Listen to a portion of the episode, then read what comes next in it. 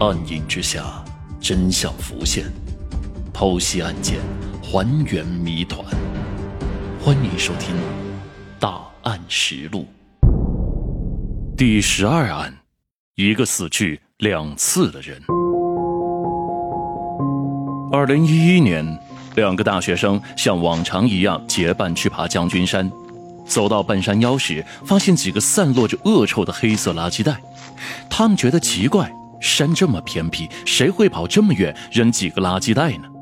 本能的好奇让他们打开了袋子，打开的瞬间被吓得魂飞魄散。袋子里出现了几块红色的肉，还有一只已经发白的手。报警后，警察赶到现场，确认这确实是人体的残肢，背后隐藏着一起碎尸杀人案。经过层层搜索，在附近五百米范围内又发现了多个相似的垃圾袋。清点后，整整十一袋，是一个完整的男性身体，年龄在四十到五十岁之间，头部被钝器严重打击，死亡时间大概是三天左右。毫无意外，他是被人用凶器击中头后部，被碎尸抛尸的。法医根据尸块的痕迹发现。凶手对人体结构很了解，手法纯熟，下手分尸的地方都是人体最脆弱的地方。分尸前，他还故意对死者砍了十几刀，毁坏了脸部特征，所以大体判断凶手应该是屠夫一类的人。经过勘查，发现被害的现场没有打斗过的痕迹，也没有人体组织碎片，证明这不是第一现场。为了确定死者的身份。刑警开始对南京近期失踪人口进行了排查，但是没有得到任何的线索。难道是外地作案后特意跑来南京抛尸的？但将军山如此偏僻，显然是不合常理的。线索中断，陷入了死局当中。就在大家一筹莫展之际，法医在死者的内裤上发现了一个暗袋。由于暗袋过于小巧，在之前的侦查当中是没有被发现的。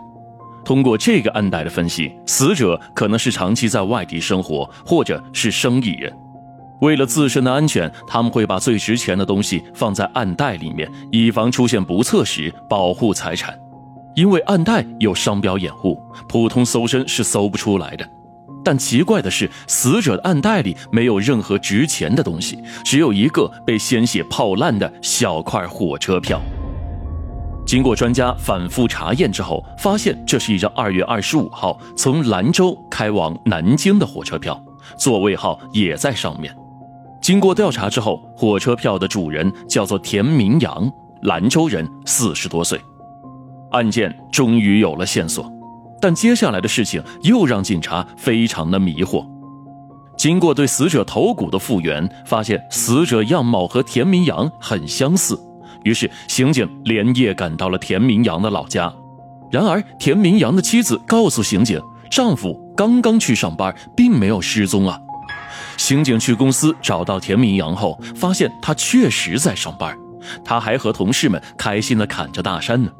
刑警将火车票来源告诉他后，他非常的震惊，不过又很快平静了下来。他承认这张火车票确实是自己的。之前买来去二嫂家的，二哥五年前车祸去世后，他一个人带着孩子生活。这次去只是亲戚间的正常走动，但他又说这张车票自己用完后就随手扔掉了，可能是被别人不小心捡到了吧。那么，死者既然不是田明阳，那他会不会是凶手呢？在作案时不小心落在了死者的身上。于是，刑警对田明阳的踪迹做了调查，发现他确实在当天到过南京，但根据监控显示，他当天下午就回到了酒店，在洗浴店按摩、酒吧看球，凌晨才回到酒店睡觉。而死者是在当天的晚间被杀，凌晨抛尸，田明阳根本没有作案的时间，所以田明阳不会是现场杀害死者的凶手。那他会不会是幕后凶手？或者火车票真的是不小心被死者捡到的呢？但是，假如他是杀人犯，又为何故意留下自己的火车票，让刑警找上门呢？如果他只是不小心丢了火车票，真正的凶手只是为了误导刑警破案的方向，那为何要把这么关键的线索放在如此隐蔽的地方呢？要知道，凶手做误导线索时，都是在最显眼的地方做手脚的。好不容易有的线索又被中断了，就在大家又陷入死局时，法医那边又传来了消息。尸体复原后发现，死者是被斧头活活砍死的。碎尸的工具只是常见的菜刀，抛尸用的垃圾袋是从南京江宁区麦德龙超市卖出的。斧头、菜刀、垃圾袋、麦德龙超市，线索又再一次多了起来。